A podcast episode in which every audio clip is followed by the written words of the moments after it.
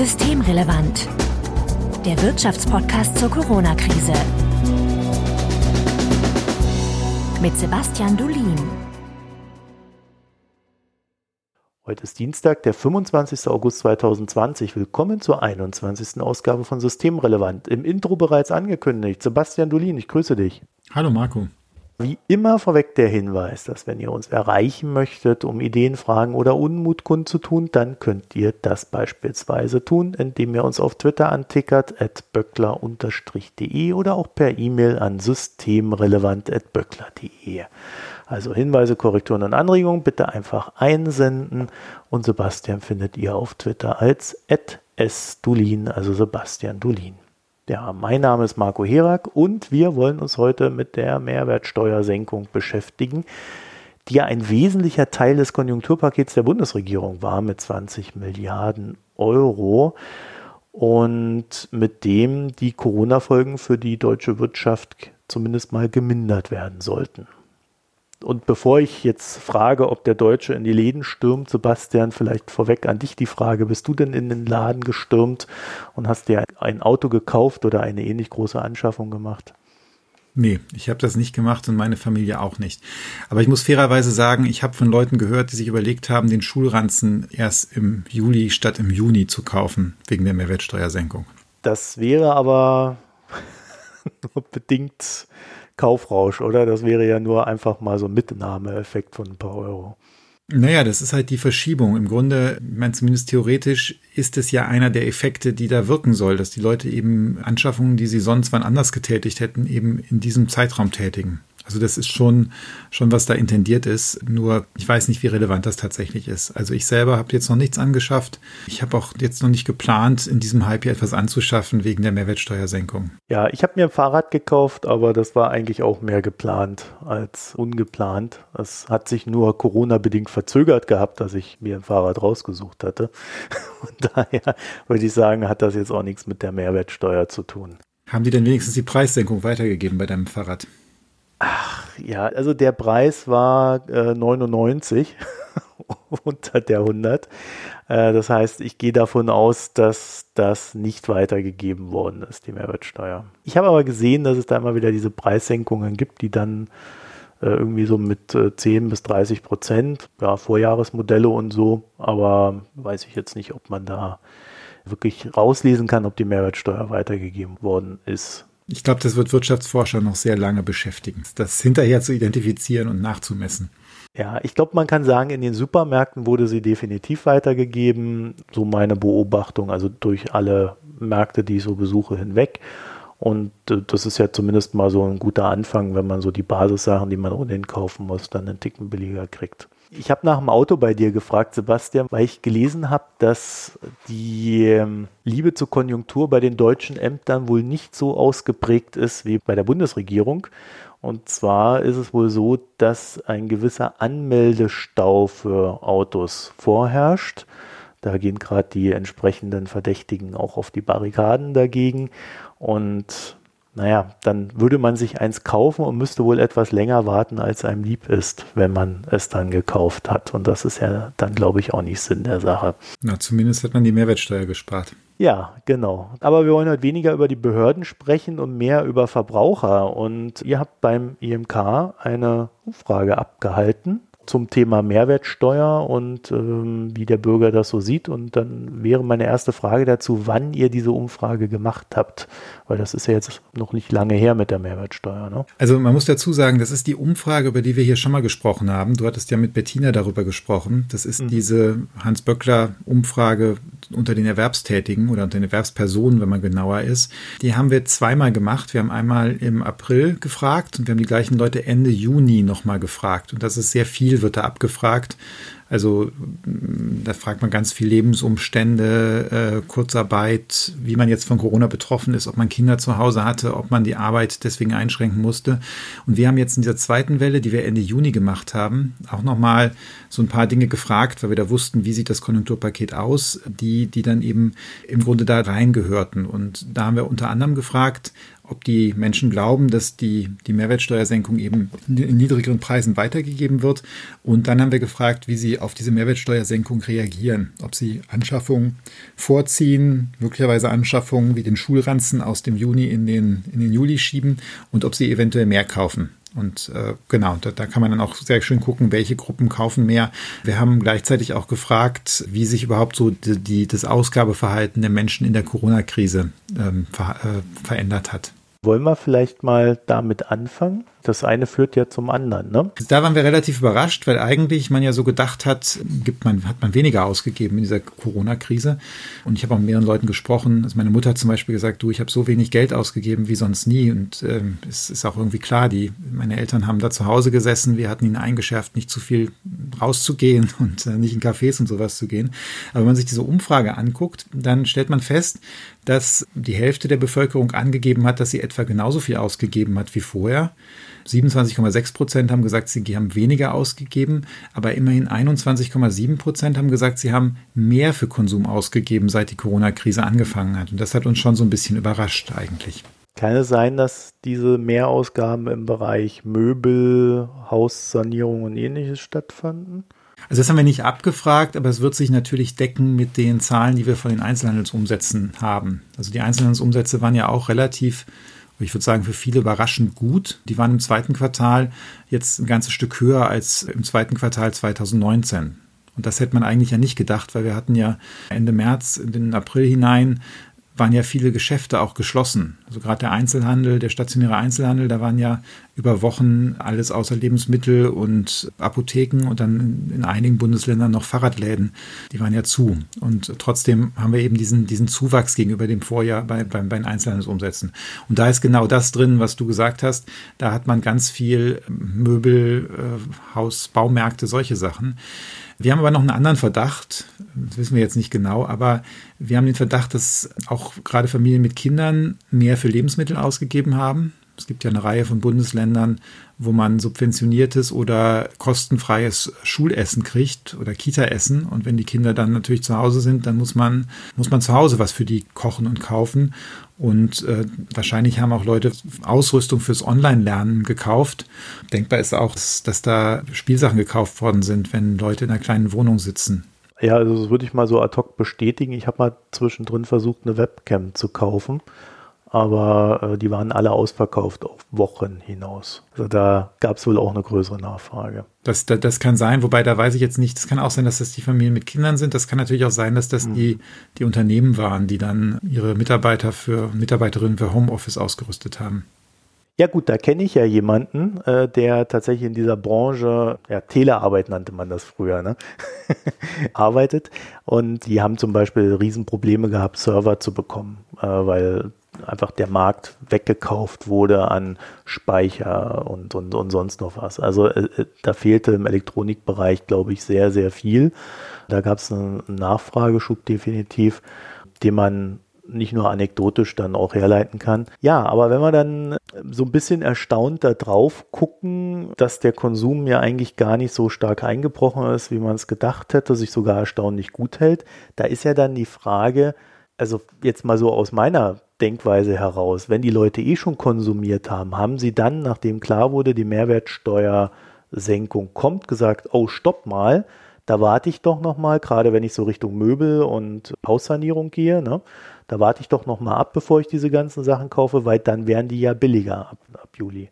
Also zuerst mal eine kleine Korrektur noch. Der Konsum insgesamt ist im zweiten Quartal schon ziemlich deutlich zurückgegangen. Das war auch in den heute veröffentlichten Zahlen zum Bruttoinlandsprodukt. Nur der Konsum ist ja nicht nur der Einzelhandelsumsatz, sondern da kommt ja noch, da ist ein sehr großer Posten, ist Miete drin und äh, ja, also Wohn Wohnkosten. Die haben sich wahrscheinlich kaum verändert. Hast du aber noch den großen Posten, der nicht unter Einzelhandel fällt. Das ist so Gastronomie, Hotels, Tourismus, Freizeitdienstleistungen. Und die sind schon ziemlich deutlich zurückgegangen. Aber eben dieser, dieser Einzelhandel an der Stelle nicht. Jetzt deine Frage, ob da vielleicht dann Leute jetzt Dinge verschoben haben vom Juni in den Juli. Äh, ehrlich gesagt, das wissen wir nicht. Und so ganz sauber werden wir es wahrscheinlich auch nie rausfinden, warum jetzt Menschen äh, im Juni weniger gekauft haben als im Juli, wenn wir jetzt demnächst den Anstieg möglicherweise von den Juli-Zahlen sehen. Weil wir müssen ja sehen, dass da sind eine ganze Reihe von Fakten aufeinander gekommen. Einmal äh, war der Juni, da waren vielleicht viele Leute noch so ein bisschen verschreckt und sind noch nicht ganz vollständig wieder einkaufen gegangen. Beim Juli sieht es vielleicht anders aus. Dann haben wir ja dieses Jahr ein anderes Verhalten in Sommerferien. Also üblicherweise sagen zwei Drittel der Deutschen, von den Deutschen, die in den Urlaub fahren, dass ihr Haupturlaub in dem Jahr im Ausland ist. Also nur ein Drittel macht seinen, seinen Jahresurlaub im Inland normalerweise. Mhm. Mein Verdacht wäre, dass das dieses Jahr ganz anders war. Also jetzt rein in anekdotisch. Ich meine, man konnte nicht in die USA fliegen zum Urlaub. Diese ganzen Fernreisen waren gestrichen. Es gab jetzt ein paar Flüge äh, in, ähm, ja, nach Spanien, äh, Griechenland und so weiter.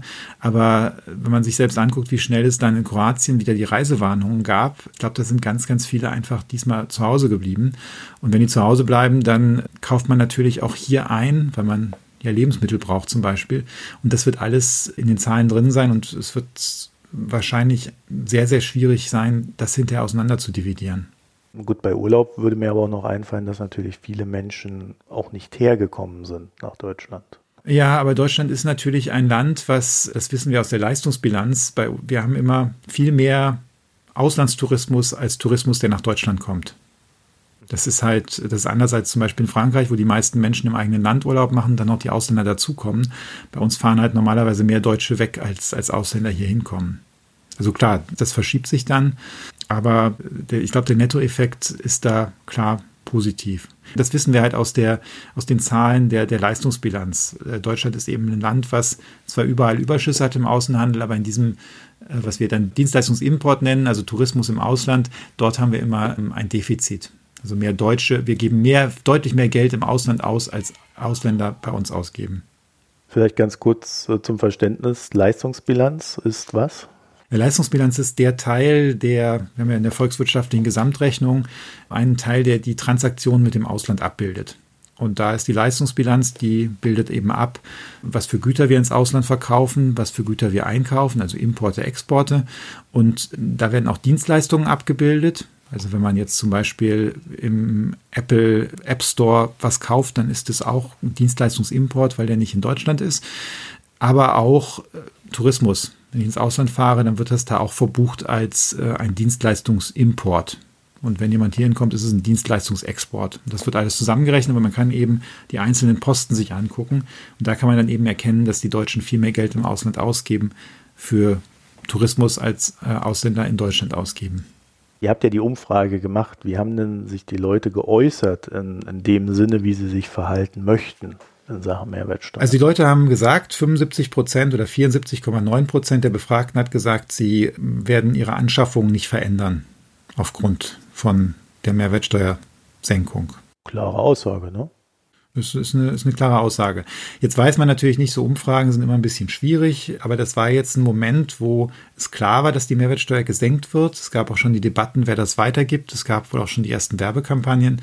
Also das ist zumindest das, was die Menschen zu dem Zeitpunkt wohl gemeint haben, dass, dass sie tun oder dass, dass, sie, dass sie jetzt sagen, dass, dass sie tun wollen. Könnte es sein, also nur mal so aus meinem persönlichen Empfinden heraus, ne, wenn du mich so ganz rational fragst, wirst du deswegen mehr anschaffen, dann sage ich dir nein.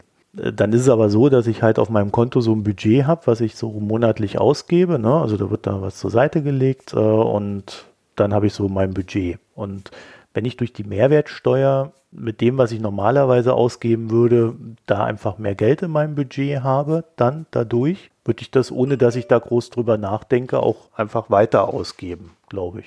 Na, also so, dass ich es gar nicht mitkriege. Wenn du dich so verhältst, dann kann das durchaus sein. Also das, das mag sein. Die Frage ist, wie viele Leute verhalten sich so oder wie viele Leute geben halt so aus und das, was am Ende übrig bleibt, wird gespart. Mhm. Ja, also was machst du, wenn du jetzt am Ende des Monats 50 Euro mehr auf dem Konto hast als oder 20 Euro mehr als normalerweise? Gehst du dann am 30., 31. oder am 1., 2. nochmal extra ins Restaurant oder sagst du, oh ja, ist doch eigentlich ganz nett, dass ich jetzt mit weniger ausgekommen bin und dann wächst da eben so ein Polster an. Das, das weiß ich nicht. Da gibt's, ich meine, beides ist nicht ganz unplausibel und ich würde jetzt mal vermuten, dass Menschen sich da unterschiedlich verhalten. Ja, das war die dahinterstehende Frage. Ne? Äh, wie würde man denn erwarten, dass sich Menschen da verhalten? Also gibt es dazu Erkenntnisse? Naja, die Theorie sagt ja ohnehin, dass man jetzt, wenn ich so ein bisschen mehr Realeinkommen habe, dass ich das dann auf meine Lebenszeit verteile. Und dann ist der, der, der Effekt, den ich jetzt habe, also ist jetzt ein bisschen vereinfacht gesprochen, weil da noch so Sachen wie Zinsen reinkommen, aber äh, dann ist der Effekt halt heute, wäre danach relativ gering. Ja, weil mein 20 Euro oder 50 Euro auf meine Lebenszeit, das ist pro Jahr hoffentlich nicht richtig viel, aber auch so auf die, auf die, ähm, auf den, auf den Planungshorizont dann. Und ich glaube, dass bei, in der Verhaltensökonomie, da kann man alles Mögliche finden, wie sich dann Leute verhalten. Also da ist, da ist beide ist nichts ausgeschlossen von den, von den äh, Modellen, die wir jetzt eben genannt haben. Okay, also man kann keine indirekte Herleitung da treffen, was zu erwarten ist. Nee, ich meine, man kann natürlich jetzt gucken, was in den anderen Fällen passiert ist. Also zum Beispiel in Großbritannien, als die die Mehrwertsteuer in der letzten Krise vorübergehend gesenkt hatten, da ist halt ein Teil offensichtlich dann mehr gekauft worden. Aber es ist auch sehr schwierig, das auseinanderzuklamüsern mit der Frage Vorzieh- und, und Verschiebeeffekte. Also woher weißt du jetzt genau, wenn jetzt mehr gekauft wird und im nächsten Jahr weniger. Welcher Anteil ist davon jetzt die, die, die, dieser Effekt, dass, dass mehr Geld übrig war? Welcher Anteil ist ein bewusstes Verschieben von mm, künftigen Ausgaben nach heute? Welcher Effekt ist, dass du vielleicht jetzt im zweiten Quartal während der Kontaktbeschränkung einfach zu wenig ausgegeben hast und jetzt plötzlich ein paar tausend Euro auf deinem Konto findest, die du, die du nicht, ja, nicht verplant hattest? Und das ist einfach sehr, sehr schwer, das jetzt auseinander zu, zu dividieren. Habt ihr euch denn auch damit beschäftigt, was die Leute kaufen, die planen, äh, wegen der Mehrwertsteuer etwas auszugeben? Ja, das haben wir auch gefragt. Und also gerade die, die gesagt haben, also wir haben gesagt, uns interessiert eigentlich nicht so sehr die Leute, die vom Juni in den Juli Ausgaben verschieben, weil da ist einfach nicht mehr auch nicht mehr so viel Zeit, da viel zu machen, sondern uns interessiert eigentlich das, was das Wachstum 2020 nochmal erhöhen kann. Und das ist halt entweder alles, was zusätzlich angeschafft wird oder das, was aus der Zukunft jetzt in die Gegenwart an Anschaffungen vorgezogen wird. Und haben dann gefragt, was planen Sie da? Und da ist relativ wenig überraschend. Mehr als die Hälfte von denen, die jetzt überhaupt was ändern möchte, hat gesagt, dass sie Innenausstattung, Haushaltsgeräte und Haushaltsgegenstände kaufen wollen. Also 52,7 Prozent. Und dann, und das fand ich eigentlich eher überraschend viel, hat 30 Prozent gesagt, dass sie Kleidung und Schuhe kaufen wollen. Das ist vielleicht beruhigend für die Textileinzelhändler, die stationären, die ja wirklich sehr stark gelitten haben unter Corona und immer noch nicht auf Vorkrisenniveau wieder sind. Und dann äh, kommt Verkehr und Mobilität, 27,3 Prozent.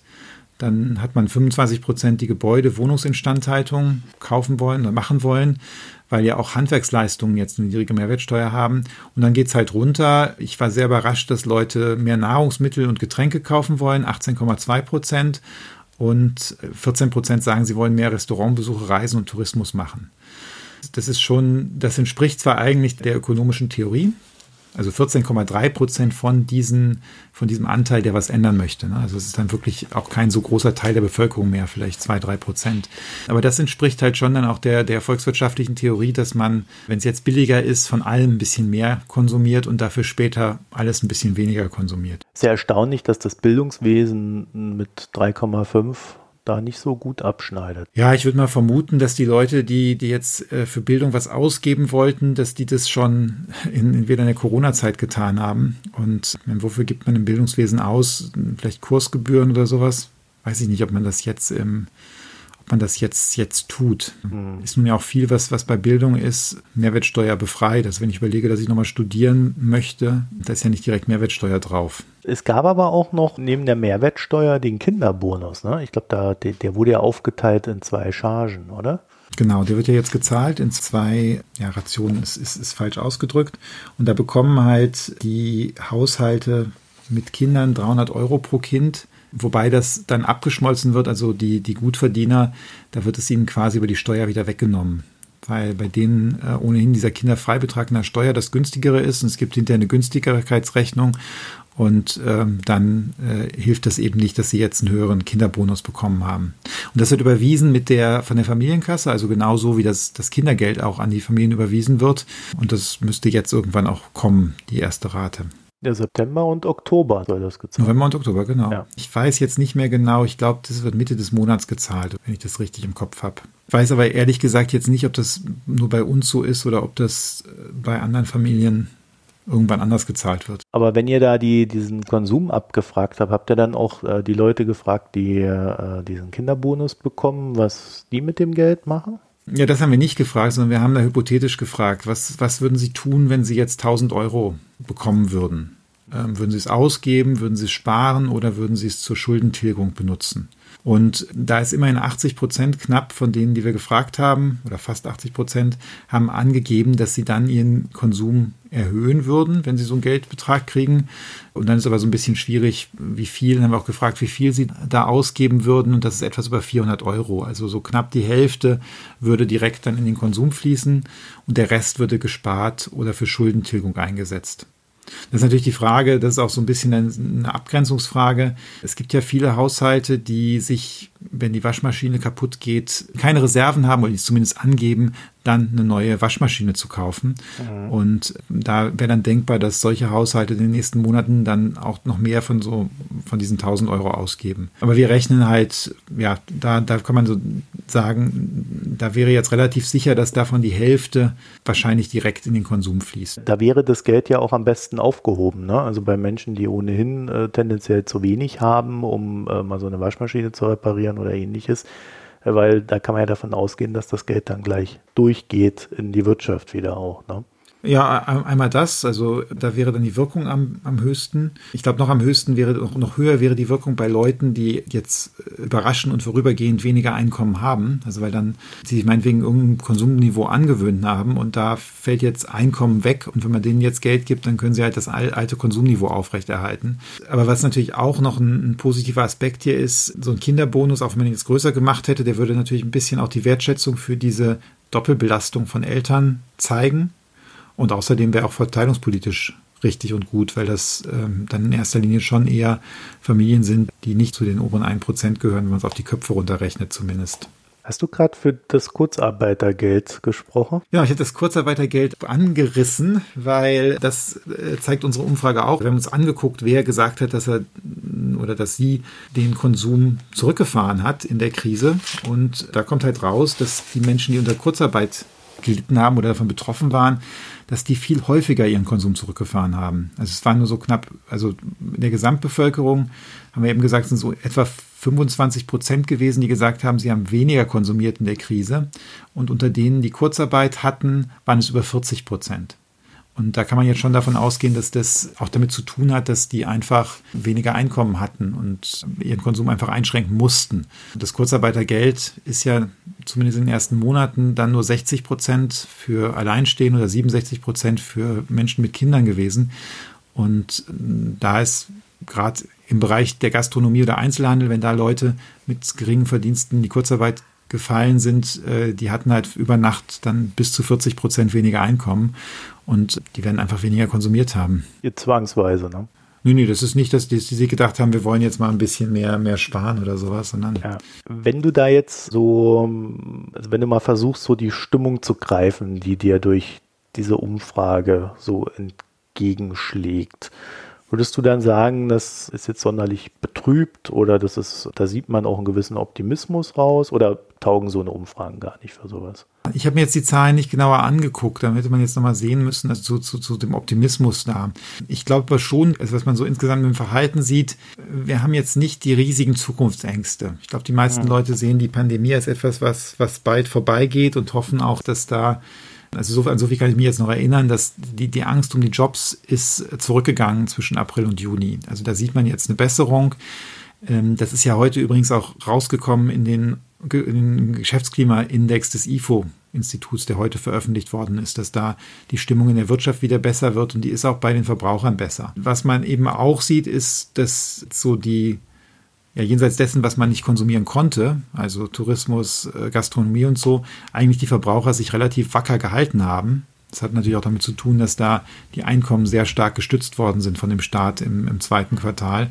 Und da ist jetzt gewisse aufgestaute Nachfrage durch das nicht ausgegebene Geld im zweiten Quartal. Da kommt jetzt noch die Mehrwertsteuersenkung und der Kinderbonus dazu. Das heißt, da wird, wir werden ein ziemlich gutes Konsumwachstum meiner Prognose nach sehen im dritten Quartal. Sowieso ein ziemlich gutes drittes Quartal, weil es einfach so tief runtergegangen ist und jetzt wieder hochgeht. Da ist jetzt keine Katastrophenstimmung beim Konsum. Nur wir haben eben gesagt, es wäre ein bisschen schade mit, mit den 20 Milliarden für die Mehrwertsteuersenkung, weil man es vielleicht hätte in einer Art einsetzen können, was mehr gebracht hätte. Die da zum Beispiel wäre? Ich glaube schon, dass ein höherer Kinderbonus eben sinnvoller gewesen wäre, weil einfach da auch mehr Haushalte sagen, dass sie überhaupt darauf reagieren. Und das zeigt eigentlich, dass das meiste, auch, auch, auch Studien von, jetzt ein paar Modellstudien über, über die Wirkung von so Kurzarbeitergeld oder Arbeitslosengeld, dass wahrscheinlich der Konsum am meisten gestützt worden wäre, wenn man die Leute, die Einkommensverluste hatten, wenn man denen gezielt mehr Geld gegeben hätte. Mhm. Also ein höheres Kurzarbeitergeld von Anfang an oder man hätte natürlich auch ein höheres Arbeitslosengeld bezahlen können. Es gab, apropos Arbeit, auch eine Untersuchung beim IW Köln, dem mhm. arbeitgebernahen Institut. Die haben sich auch mit der gleichen Frage beschäftigt äh, wie ihr beim IMK. Ja, ob die Mehrwertsteuer nun was bringt oder nicht. Und da ist das Ergebnis so ein bisschen anders als bei euch, ne? Ja, also was die gemacht haben, ist, die haben sich angeguckt, wie viele Passanten sind in den deutschen Innenstädten gewesen. Und ähm, haben dann geguckt, wie hat sich das verändert und haben festgestellt, äh, ja, da waren jetzt im Juli diesen Jahres noch deutlich weniger als im vergangenen Jahr. Aber der Abstand zum Vorjahr hat sich massiv verringert gegenüber Juni. Und daraus haben sie dann ein paar Schätzungen gemacht und haben geschlossen, dass ein ähm, beträchtlicher Teil von diesem abschmelzenden Unterschied darauf zurückzuführen sei, dass die Mehrwertsteuer jetzt niedriger ist und deshalb gehen die Leute mehr einkaufen. Also die haben, die haben auch gar nicht diesen Link zum Einkaufen gemacht, sondern sie haben, oder zumindest nicht gemessen, sondern gemessen haben sie nur, wie viele Passanten da wirklich waren. Und wie gesagt, das sind immer noch fast vier Millionen weniger gewesen als im Vorjahr. Also im Vorjahr bei ihren Abgrenzung der Städte waren sie bei 31 Millionen, jetzt waren sie bei 27,2. Aber sie sagen eben, man sieht dadurch, dass es mehr war als im Juni, und zwar deutlich mehr, äh, sieht man, dass es die Mehrwertsteuersenkung ist. Und, und haben, haben damit eben dann die Geschichte gemacht, dass die Mehrwertsteuersenkung jetzt schon dazu beiträgt, dass die Leute mehr kaufen und äh, mehr in den Städten sind. Okay, kann man sowas überhaupt messen, wie viele Leute da rumrennen? Ich glaube, das haben die technisch schon sauber gemessen, ja da scheint es irgendwelche Möglichkeiten zu geben.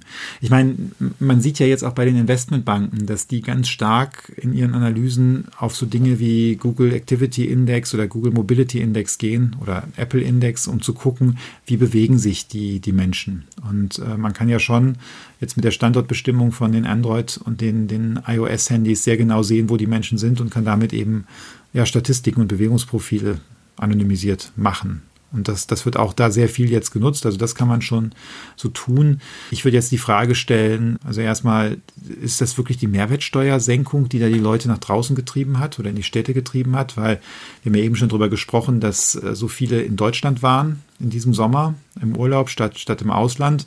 Dafür können die natürlich nicht kontrollieren. Möglicherweise ist auch die Angst zurückgegangen vor Corona oder eine Ermüdungserscheinung eingetreten. Auch dafür kann man eigentlich nicht sauber kontrollieren.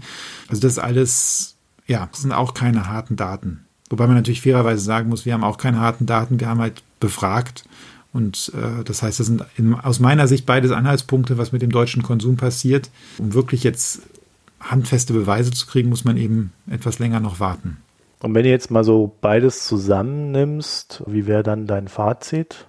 Ich glaube schon, was ich eben schon gesagt habe, wir werden einen deutlichen Schub beim Konsum sehen im dritten Quartal, auch im vierten Quartal, nochmal wegen ein paar Vorzieheffekten aus dem letzten Jahr. Persönlich würde ich sagen, die Mehrwertsteuersenkung hat da nicht viel beigetragen zu oder nur begrenzt zu beigetragen. Das IW und der Leiter Michael Hüter sieht das, die sehen das offensichtlich anders. Die Diskussion wird sich noch fortsetzen in den nächsten Monaten.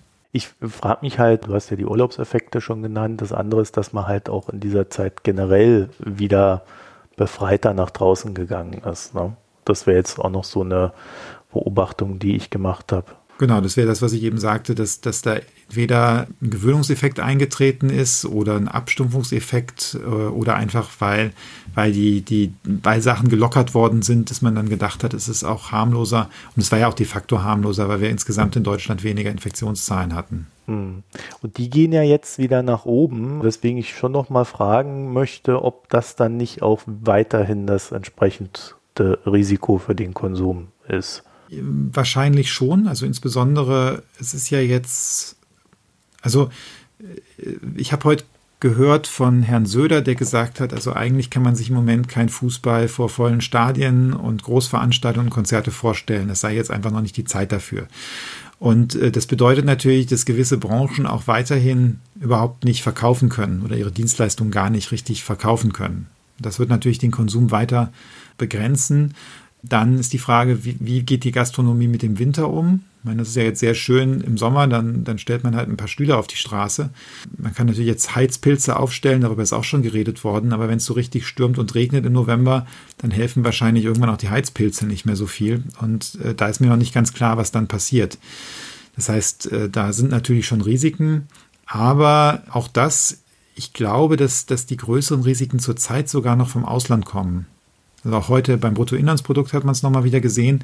Die Exporte sind ja über 20 Prozent zurückgegangen äh, zum Vorquartal und äh, der Konsum nur etwas mehr als 10 Prozent. Also das heißt, da, da sieht man nochmal wieder ganz viel, was für die deutsche, was, was auf die deutsche Wirtschaft zukommt, kommt eben dadurch, dass unsere Partner nicht kaufen und dass auch die Unternehmen nicht investieren. Hm. Das sind, glaube ich, die größeren Risiken. Zurzeit der Konsum ist tatsächlich eine Stütze für, den, für die deutsche Konjunktur und wird das auch die nächsten Monate bleiben. Was ich mich halt frage, äh, darauf wollte ich so ein bisschen auch hinaus, am Ende, wenn wir jetzt nochmal sowas wie einen Lockdown haben, also wir hatten ja nie einen richtigen Lockdown, muss man ja dazu sagen, das war hm. ja dann doch recht frei im Vergleich zu anderen Ländern. Aber wenn wir jetzt nochmal in so eine Phase kommen, wo das Coronavirus in Deutschland sehr stark um sich greifen sollte, dann können wir ja schon davon ausgehen, dass die Maßnahmen, die dann von der Regierung ergriffen werden, nicht mehr die gleichen sind wie am Anfang im März. Genau, das wird, das wird ja wahrscheinlich dann viel gezielter, viel lokal begrenzter sein. Mhm. Man muss jetzt ja auch sehen, dass, dass viele Deutsche sich jetzt auch stärker angewöhnt haben, online zu kaufen. Ich würde auch vermuten, dass das, der Trend sich dann fortsetzt.